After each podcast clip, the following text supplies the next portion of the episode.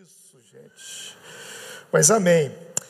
Irmãos, eu gostaria de compartilhar com vocês algumas coisas que o Senhor tem compartilhado comigo.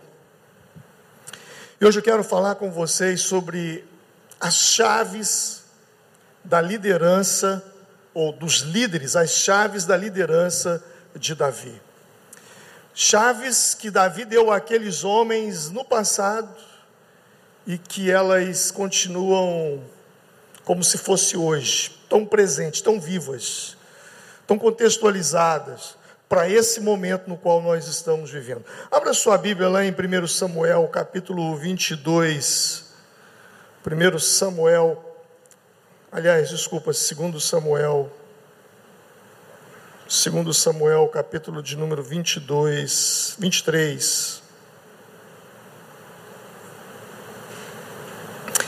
Eu quero compartilhar com vocês essa passagem. Quem encontrou, diga amém. Segundo Samuel 23, quem encontrou, diga misericórdia, me ajuda, Jesus. Segundo Samuel capítulo 23, enquanto você procura, eu quero orar ao Senhor. Paizinho Santo, obrigado por poder estar aqui. E eu já te agradeço por aquilo que o Senhor está fazendo, que o Senhor fez através do louvor, que o Senhor fez através dos testemunhos. Eu quero te agradecer por aquilo que o Senhor fará por meio dessa palavra. Graças te damos. Segundo Samuel 23, 8. São estes os nomes dos valentes de Davi. Josebe Bassebete, o filho de Taquemone, era este o principal dos três. Foi ele que com a lança matou oitocentos de uma vez.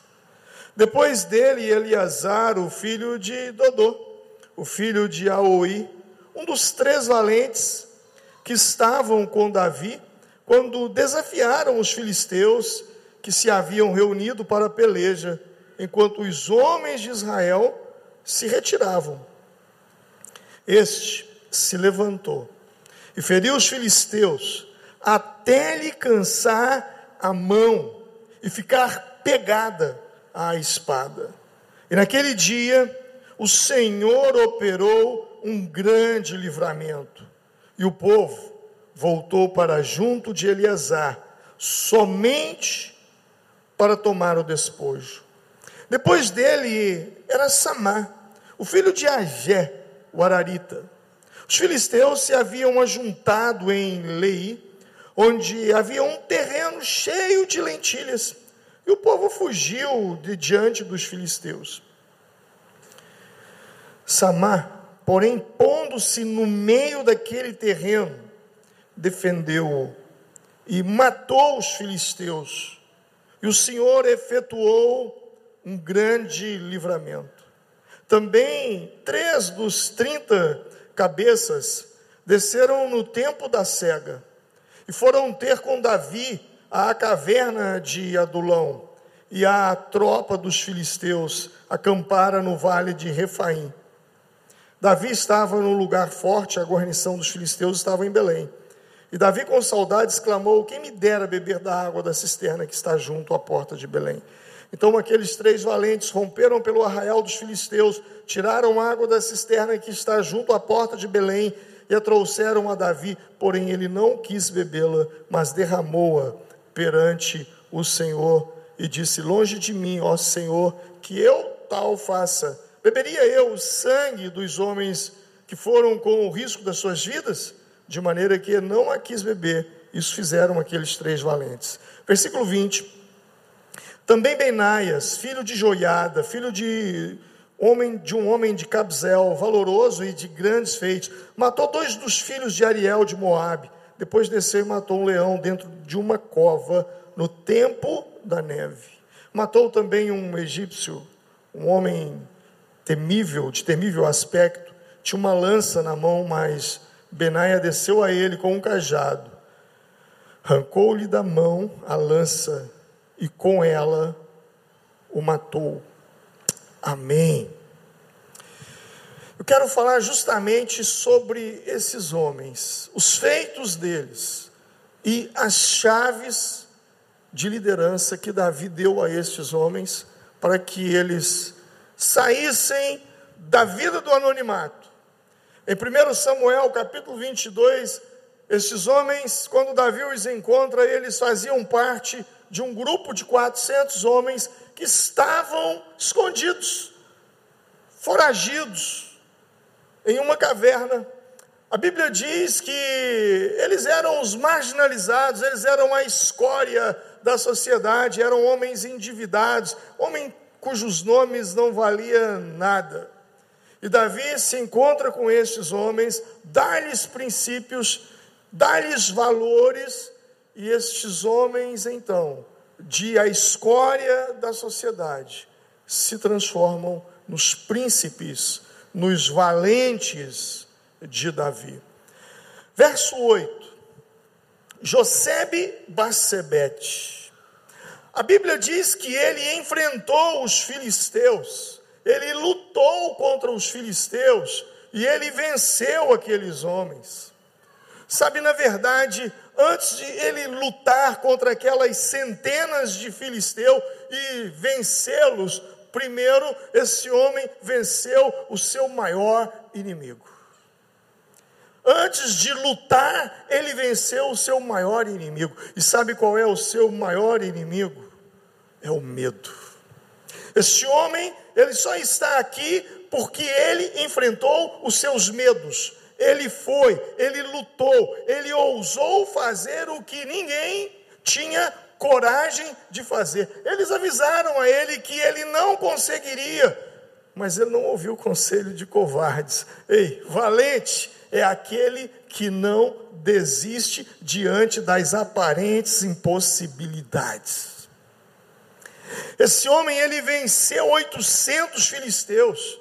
Ele lutou e venceu. Quem enfrenta 800 homens venceu o pior inimigo. E que inimigo é esse? O medo de tentar. Diga comigo, o medo de tentar. Você concorda comigo que diante de uma situação, o não você já tem? Sim ou não? O não você já tem? Ele tinha um não, você não conseguirá, você não vencerá, é impossível, não tem jeito, não, não vai dar certo. Ele já tinha um não, mas mesmo assim ele foi, e porque ele foi, ele venceu. Ele venceu, mas antes de vencer aqueles 800 filisteus, ele venceu o medo de tentar. Nós estamos vivendo dias em que o medo tem reinado, tem prevalecido sobre a vida de muita gente. E eu te digo, o medo, muitas vezes nós nos aconselhamos com os nossos medos, e o medo, ele não é um bom conselheiro. Ele não é um bom conselheiro. A bem da verdade, o medo que você escolher vai determinar o seu futuro. Eu vou repetir isso. O medo que você escolher vai determinar o seu futuro. Quando eu digo medo, que o medo vai determinar o seu futuro, por quê? Porque o medo ele tem um poder de, de, criar uma história na nossa cabeça, na nossa mente, e aquilo que mais tememos se transforma numa realidade. Aquilo que tememos se transforma numa história que se transforma numa realidade. Você já leu a história de Jó, você já ouviu o quanto aquele homem sofreu, mas no capítulo 3, se não me falha a memória, verso 25, ele entrega uma chave, ele diz: Aquilo que eu temia me aconteceu, e o que eu receava me sobreveio. Então, o medo, ele tem esse poder de contar uma história. As pessoas que têm medo, elas começam a contar histórias para si mesmo. E na medida que essa história vai se transformando numa realidade dentro dela, ela entra em pânico. Daí surgem as crises de pânico, as fobias, Tudo por uma história contada pelo medo. Quando os hebreus saíram do Egito e, e eles foram espiar a terra, doze deles os doze príncipes, escolhidos à ponta do dedo. Aqueles homens, quando eles entraram na terra prometida, eles viram ali coisas fantásticas. Eles viram cachos de uva que gastava dois homens para carregá-los.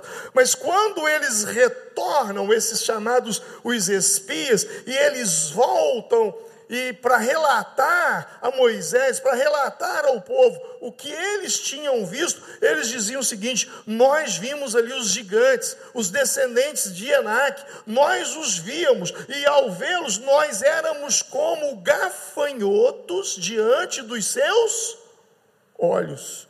Preste atenção, ao vê-los, nós éramos como gafanhoto diante dos seus olhos. Eles contaram uma história para si mesmos e eles se sentiram como gafanhotos.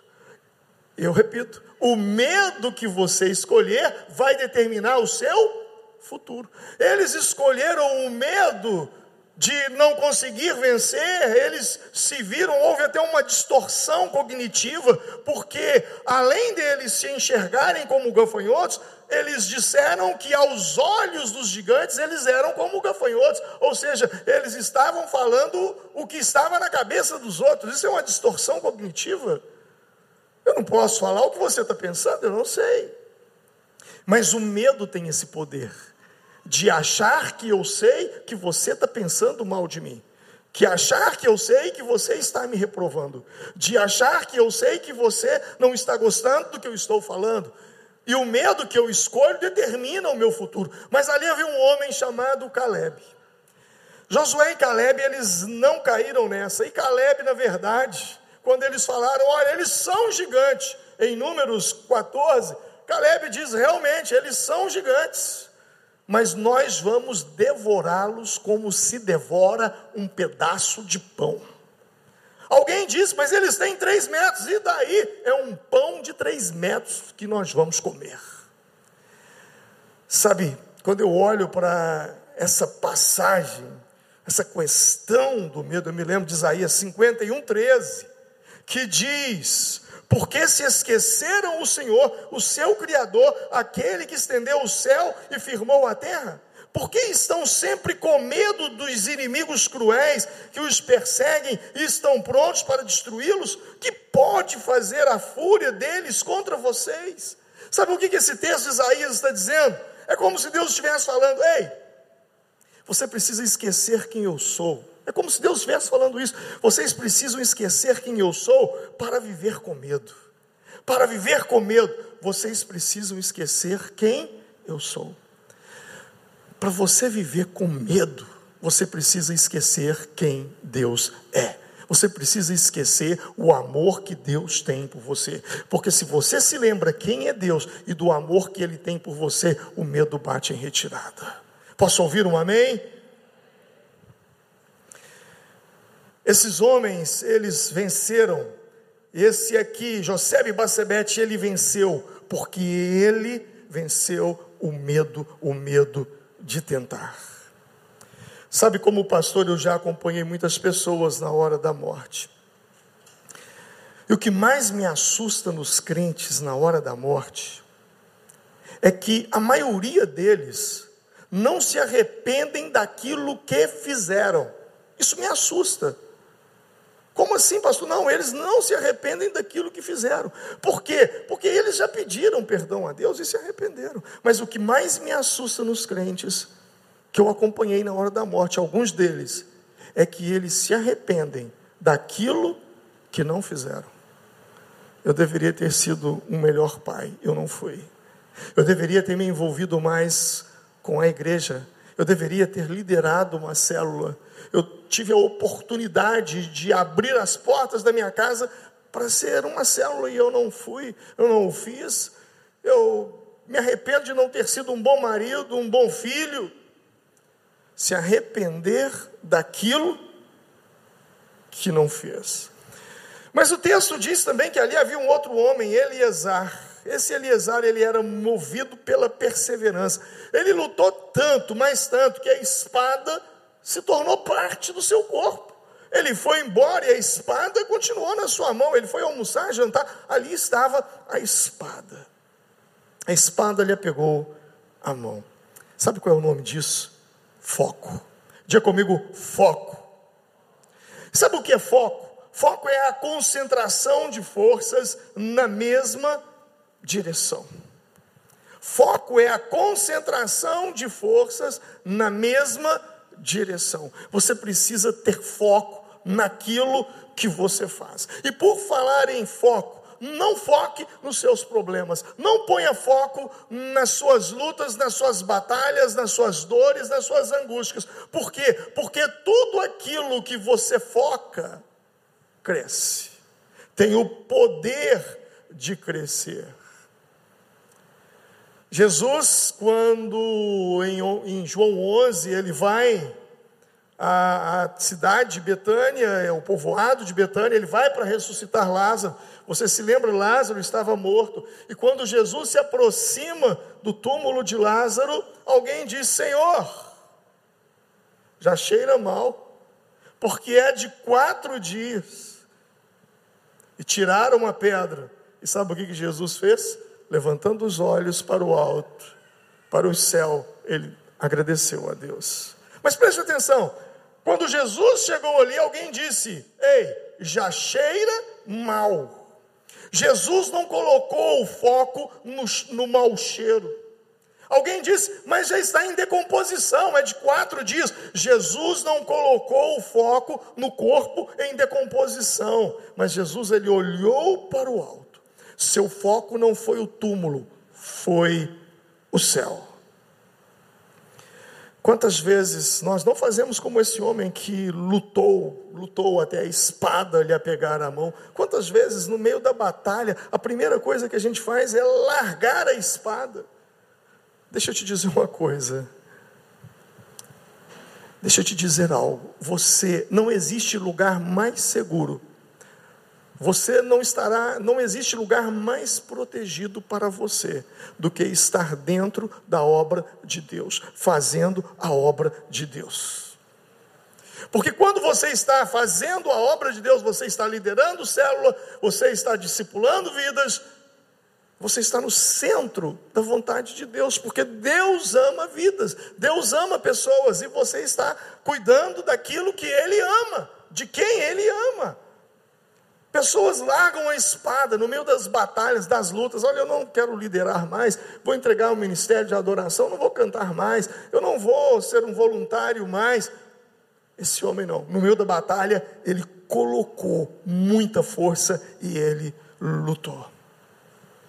E quando a gente deixa aquilo que é principal para Deus, a obra dele, nós cometemos um erro gravíssimo o erro de João Batista.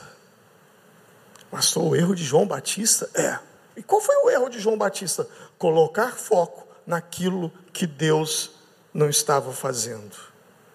Em Mateus capítulo 11, João, ele é preso, ele foi preso. Estando na cadeia, ele chamou os seus discípulos, lembra dessa passagem? Ele foi preso e lá, depois ele foi decapitado, mas antes ele chama os seus discípulos e os envia a Jesus. Diz: Olha, vá, vocês podem ir até Jesus e façam uma pergunta para ele. Se ele é o que havia de vir, se ele é o Messias que havia de vir, ou se nós devemos esperar outro. Quem foi João? Quem foi João? João foi aquele que Jesus disse que ele veio preparar o caminho. João era aquele que pregava no deserto para multidões. João foi aquele que, ao ver Jesus, ele disse: Eis aí o Cordeiro de Deus que tira o pecado do mundo. João foi aquele que era usado com uma unção, uma mensagem de arrependimento, as pessoas se arrependiam, ele batizava multidões. Ele foi aquele que, no dia que recusou batizar Jesus, Jesus disse: Não, Convém que cumpra as Escrituras. E ao batizar Jesus, ele viu o Espírito Santo descer em forma de uma pomba sobre Cristo. E ele ouviu uma voz do céu que dizia: Este é o meu filho amado. João, um homem que teve inúmeras experiências com Deus, agora ele está duvidando de Jesus. Será que Jesus é o que havia de vir ou eu devo esperar outro? Por quê? Porque João colocou o foco naquilo que Deus não estava fazendo. E o que Deus não estava fazendo? Tirando João da cadeia. Tanto é que quando os discípulos chegam para Jesus e dizem: Ei, João nos enviou aqui para perguntar se você é o que havia de vir ou se ele deve esperar um outro. Esse outro, talvez, que o tire da cadeia. Jesus não disse que era, nem disse que não era. Jesus respondeu o seguinte: Voltem e anunciem a João o que vocês estão vindo e vendo. Os cegos veem, os mancos andam, os leprosos são purificados, os surdos ouvem, os mortos são ressuscitados e as boas novas são pregadas aos pobres. Em outras palavras, Jesus disse: Voltem e digam a João o que Deus está fazendo. Quando eu e você começamos a colocar o nosso foco naquilo que Deus não está fazendo, a gente começa a cair na nossa fé, a gente começa a se frustrar com Deus, a gente começa a criar uma decepção em nós. Você está entendendo? Sim ou não? Pastor, como assim focar naquilo que Deus não está fazendo? Talvez você queria ter passado num concurso e você não conseguiu. Deus não estava fazendo. Talvez o teu foco era casar ainda e esse ano e em 2021 e não aconteceu. E você se decepcionou. Talvez o teu foco era uma cura. Ela não veio nós não devemos olhar para aquilo que Deus não está fazendo. O Senhor está fazendo grandes coisas, coisas poderosas, coisas lindas, e nós devemos colocar o nosso foco naquilo que Deus está fazendo. Sabe, no início da pandemia, eu confesso para vocês, eu comecei a ficar muito frustrado. E de repente nós começamos a ter algumas reuniões do GKPN, reuniões online, com pastores ao redor do mundo, pastores de várias partes desse planeta, e eles contando as experiências que eles estavam tendo na pandemia, lá na Europa, na Ásia, nos Estados Unidos, na África, aqui mesmo na América do Sul, Argentina. E eu falei: espera aí, tem algo errado comigo. Se esses caras estão crescendo na pandemia, eu tenho que colocar os meus olhos naquilo que Deus está fazendo, não naquilo que Deus não está fazendo. E comecei a colocar os meus olhos naquilo que Deus estava fazendo no meio da pandemia. Em quatro meses eu batizei 85 pessoas. Deus está fazendo. Coloque os teus olhos, põe o teu foco naquilo que Deus está fazendo. O outro homem se chamava Samar. A Bíblia diz que, no verso 11, que ele entrou num campo de lentilha para defender o seu campo de lentilha. E campo de lentilha era algo inexpressível, não valia nada. Samar entra ali para lutar por uma causa que aos olhos de muita gente não valia nada, mas para Samar, aquilo ali, aquele campo de lentilha, era tudo o que ele possuía. Ele valorizou o que é seu. Deixa eu te dizer uma coisa: valorize aquilo que é seu. Valorize as suas conquistas, valorize a sua igreja, valorize os seus pastores, valorize a sua célula. Pode não valer nada para quem está lá fora, mas é aqui que Deus tem falado com você, é aqui que Deus tem dado direcionamento para você. Então valorize as suas conquistas e as pessoas que estão ao seu redor, mesmo porque Deus nunca usa aquilo que você não possui. Deus só usa aquilo que você possui, aquilo que você tem nas mãos, ainda que seja um cajado que Moisés levanta e o mar se abre, ainda que seja cinco pães e dois peixinhos, e ainda que seja um pouquinho de azeite, como aquela viúva lá de segundo Reis 4, que o, o marido havia falecido e deixado dívidas, e os credores vieram para levar os filhos dela como prisioneiros, como escravos, para pagar a dívida. E ela vai ao profeta e o profeta diz: O que, que você tem em sua casa? Sabe o que ela responde? Nada. Nada? Bom, tua serva tem uma vasilha com um pouquinho de azeite. Você já parou para pensar que sempre você diz nada para suas coisas? O do outro é maior, é melhor. Sempre a gente valoriza aquilo que é do outro. E eu vou te dizer uma coisa: Deus não vai usar aquilo que é do outro para te abençoar, Deus vai usar aquilo que você tem na mão. Comece a dar valor naquilo que você tem. Tua serva não tem nada, além de uma vasilha de azeite. Foi ali que aconteceu o milagre da grande multiplicação do azeite, que ela vendeu o azeite, pagou a dívida e viveu do resto. Deus quer usar aquilo que você tem, valorize aquilo que é seu, ainda que aos olhos, ainda que aos seus olhos você acha que seja que é insignificante. Isso me lembra aquela parábola de Mateus 25, a parábola dos talentos. Lembra? Um homem ganhou cinco talentos, multiplicou por cinco. O outro homem ganhou dois talentos, multiplicou por mais dois. E o outro homem ganhou um talento. O que, ele fez? O que ele fez? enterrou. E vindo o Senhor, vindo o Senhor, cobrou de uma forma muito rígida daquele homem, muito rígida. Ele foi condenado. Mas, pastor, ele foi condenado por quê? Sabe qual foi a, o grande problema dele? Não foi que ele não conseguiu multiplicar o um talento, foi que ele nem tentou. Deus não tem problema com quem erra. Deus não tem problema com quem falha. Deus tem problema com quem não tenta. Quem não tenta. Isso é um problema grave para Deus. Nós precisamos valorizar aquilo que nós temos. Aquilo que o Senhor tem colocado em nossas mãos. E aquele homem, ele valorizou aquele campo de lentilha. Sabe, se tem uma cena aqui que eu acho muito engraçada, mas ela é muito verídica e ela traz uma mensagem interessante. Outro dia, e já aconteceu algumas vezes comigo, uma hora é um Fusquinha muito velho, outra hora é um Fiat 147. Eu acho que você nem sabe o que eu estou falando, né? A maioria aqui nem sabe.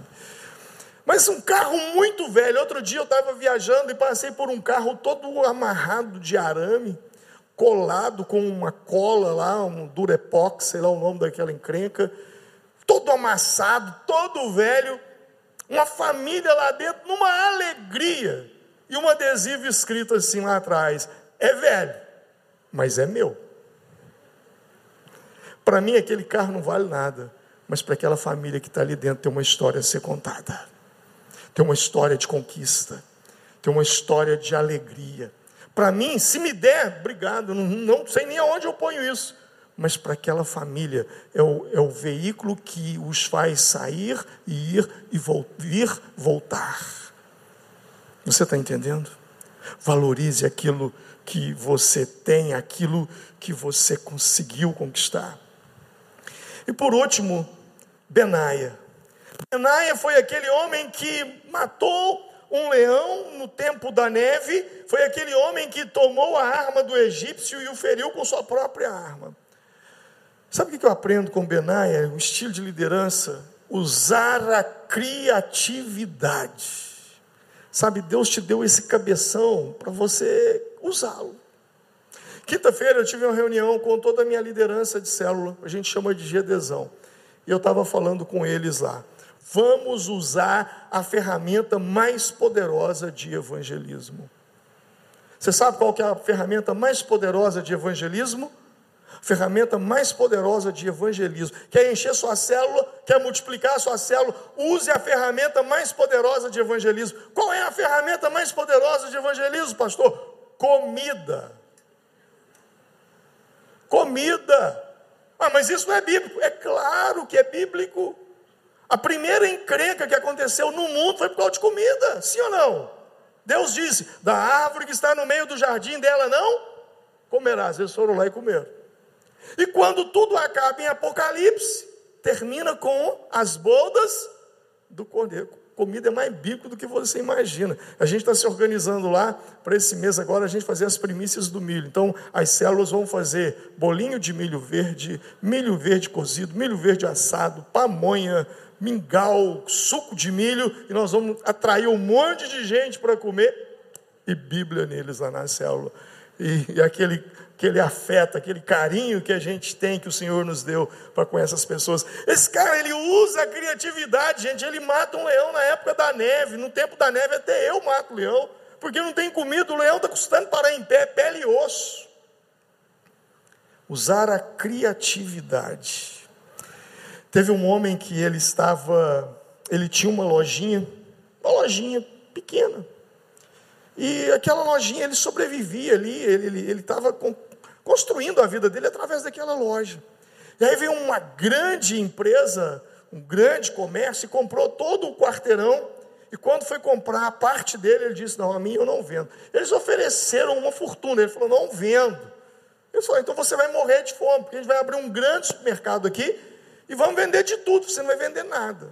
E eles construíram aquele grande supermercado e ele ficou lá no meio do supermercado. E de fato, ele começou a perder clientela, todo mundo ia para o grande supermercado e ele começou a entrar em crise. Até que um dia ele teve uma ideia, ele vendo as pessoas irem e virem do supermercado, ele falou: Já sei, vou mudar o nome da minha loja. Ele mudou o nome da loja dele. Sabe qual o nome que ele colocou na loja dele? Minha loja a partir de hoje se chama Entrada. Ele colocou uma mega placa lá. Entrada e encheu de espelhos dentro da loja. E o pessoal começava a passar e, oh, entrada, é ali, entravam na loja dele. E o espelho daquela dimensão de profundidade, de grande, de grandeza, de grande. Então eles começaram a entrar ali e ele começou a vender o dobro, o triplo, ele vendeu muito e veio uma grande crise, aquela grande empresa faliu. Sabe o que aconteceu? Quer que eu te conte o resto da história? Ele comprou todo aquele, aquele espaço porque um dia ele usou a criatividade. Use a criatividade na sua célula. Pastor, essas são as chaves? Não. Essas não são as chaves que Davi deu àqueles homens. Eu vou falar duas chaves que Davi deu a eles. Eu, ao olhar para esses homens, eu fico perguntando: como esses homens conseguiram isso? Como eles conseguiram esses feitos? De onde eles tiraram força? Assim como eu pergunto como, você também tem muitos comos na sua cabeça. Como levantar um novo líder? Como ganhar mais almas para minha célula? Para Jesus na minha célula? Como multiplicar a minha célula? Como expandir o meu negócio? Como eu consigo trazer o meu filho, minha filha para Jesus. Como, como, como, como? Ouça o que eu vou te dizer. Entendam uma coisa. Aqueles homens tinham algo em comum. E o que eles tinham? Um, Davi deu a eles um porquê. Repita comigo, porquê. Repita alto, porquê. Quanto maior Quanto mais forte for o seu porquê, mais comos começarão a brotar na sua cabeça. Você está entendendo? A nossa pergunta é: como? Como? Como? Como é uma pergunta de estratégia. Por quê? É uma pergunta de motivação. Quanto mais forte for o seu porquê, mais respostas você tem para os seus comos. E o que Davi faz? Davi dá aqueles valentes, aqueles, aquela escória da sociedade e os tira de lá. Davi dá a eles duas coisas. Primeiro, Davi cuida daqueles homens. Ele cuida daqueles homens. Cuidado. Ouça o que eu vou te dizer. Cuide de quem ninguém quer, e Deus te dará a quem todo mundo quer. Amém?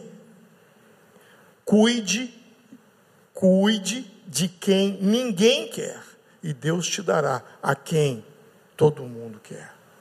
Davi cuidou daqueles homens. Existe um poder em cuidar das pessoas. Quando o anjo visita Maria e diz que ela teria um filho, ela se engravidaria do Espírito Santo e daria a luz ao Messias, ao Emanuel, Deus conosco. Quando o anjo dá essa palavra para Maria e Maria compartilha com José, José então diz: Eu vou cair fora. Só que o anjo visita José em sonhos e fala com ele: Olha, não faça isso, não faça isso, porque ela está grávida do Espírito Santo.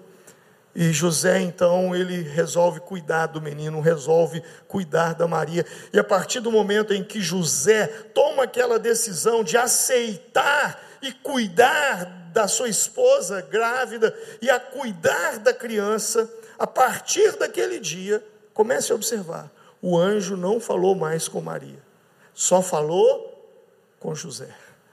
A Bíblia diz em Mateus 2 que o anjo do Senhor apareceu a José em sonho e disse: Tome o menino, leva o menino para o Egito, fuja para o Egito e fique lá até que eu lhe diga, porque Herodes quer matá-lo.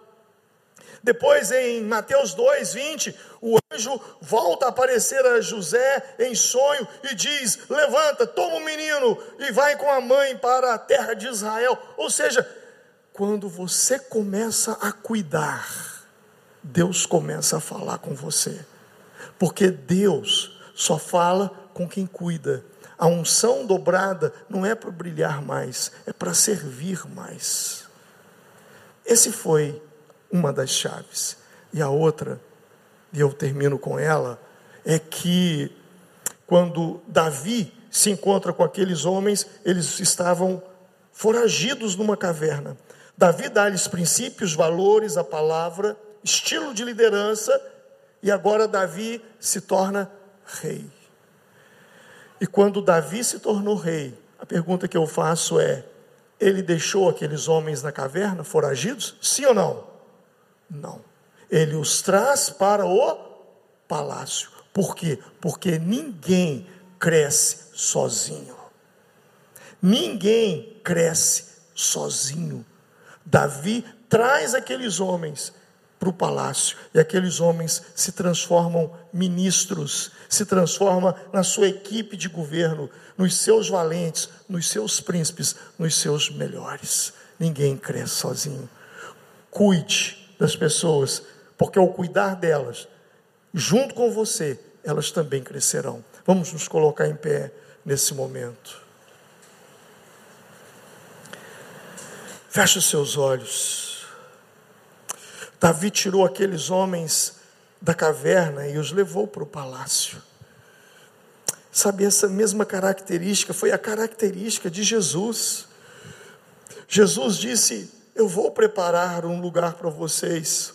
Eu virei outra vez e vos receberei para mim mesmo, para que aonde eu estiver, vocês estejam também. Cuide das pessoas, com seus olhos fechados. Eu quero que você traga na sua mente agora. Você vai orar, nós vamos orar, para que Deus coloque na sua mente uma pessoa que está lá fora, que precisa de uma palavra de Deus, que precisa de uma atenção sua. Espírito Santo, traga na mente dessa pessoa agora, meu Pai. Traga na mente dela alguém que o Senhor tem tem respostas para a vida desse alguém através desse teu filho, dessa tua filha que se encontra aqui nessa noite. Traga agora, Senhor, na mente dela, coloque na mente dela, se é um colega do futebol, do vôlei, do clube, da escola, alguém da família, um vizinho, um parente, alguém que ela saiba que que precisa tanto do Senhor, que está vivendo uma vida tão desesperada, passando por momentos difíceis. Traga agora, Espírito Santo. Coloca na mente desse teu filho, dessa tua filha agora, Senhor. Coloca. Amém. Deixa o Espírito Santo colocar no teu coração essa pessoa. E agora você vai orar por ela. Você vai levantar um clamor por ela agora. Você vai interceder pela vida dela. Talvez ela esteja doente, talvez ela esteja passando por um momento financeiro tão difícil, talvez ela esteja vivendo um momento de desequilíbrio emocional com doenças psicossomáticas, com crise de ansiedade, com pânico, com depressão. Talvez o casamento dessa pessoa não está legal, talvez ela está sofrendo tanto com um filho que está nas drogas. Comece a orar por essa pessoa agora. Comece a orar. Levante sua mão ao alto e na direção da casa dessa pessoa. Levante sua mão para lá. Ou para onde você acha que ela esteja agora. Comece a orar agora por ela. Comece a declarar a bênção do Senhor sobre a vida dela. Comece a declarar agora o poder de Deus sobre a vida dela, causando libertação, causando cura, causando transformação.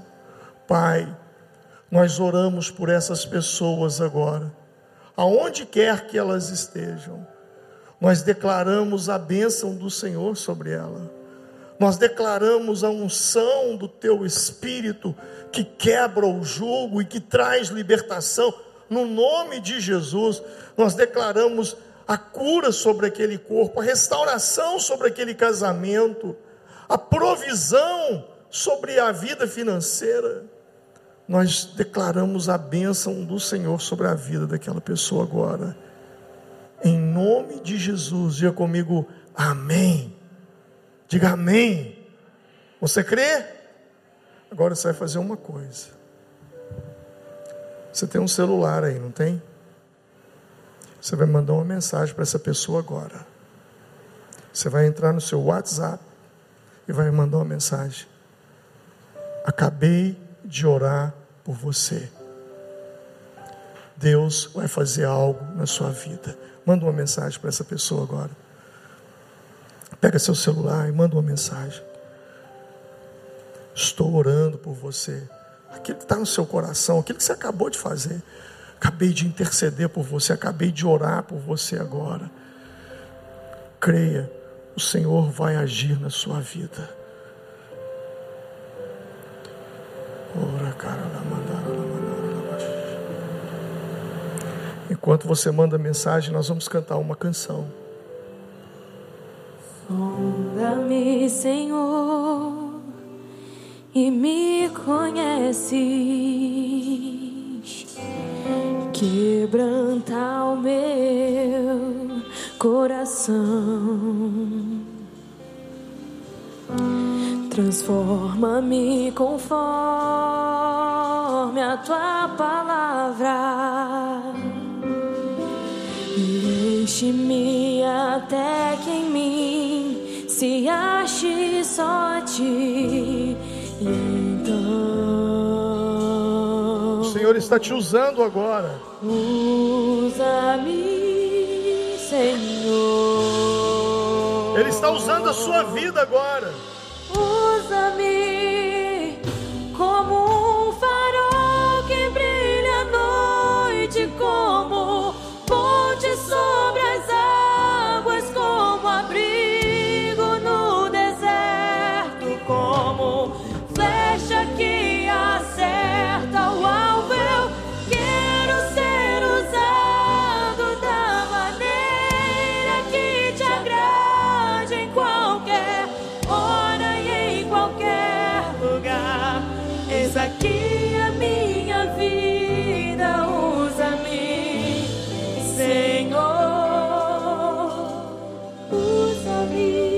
Sabe o que você acabou de fazer agora?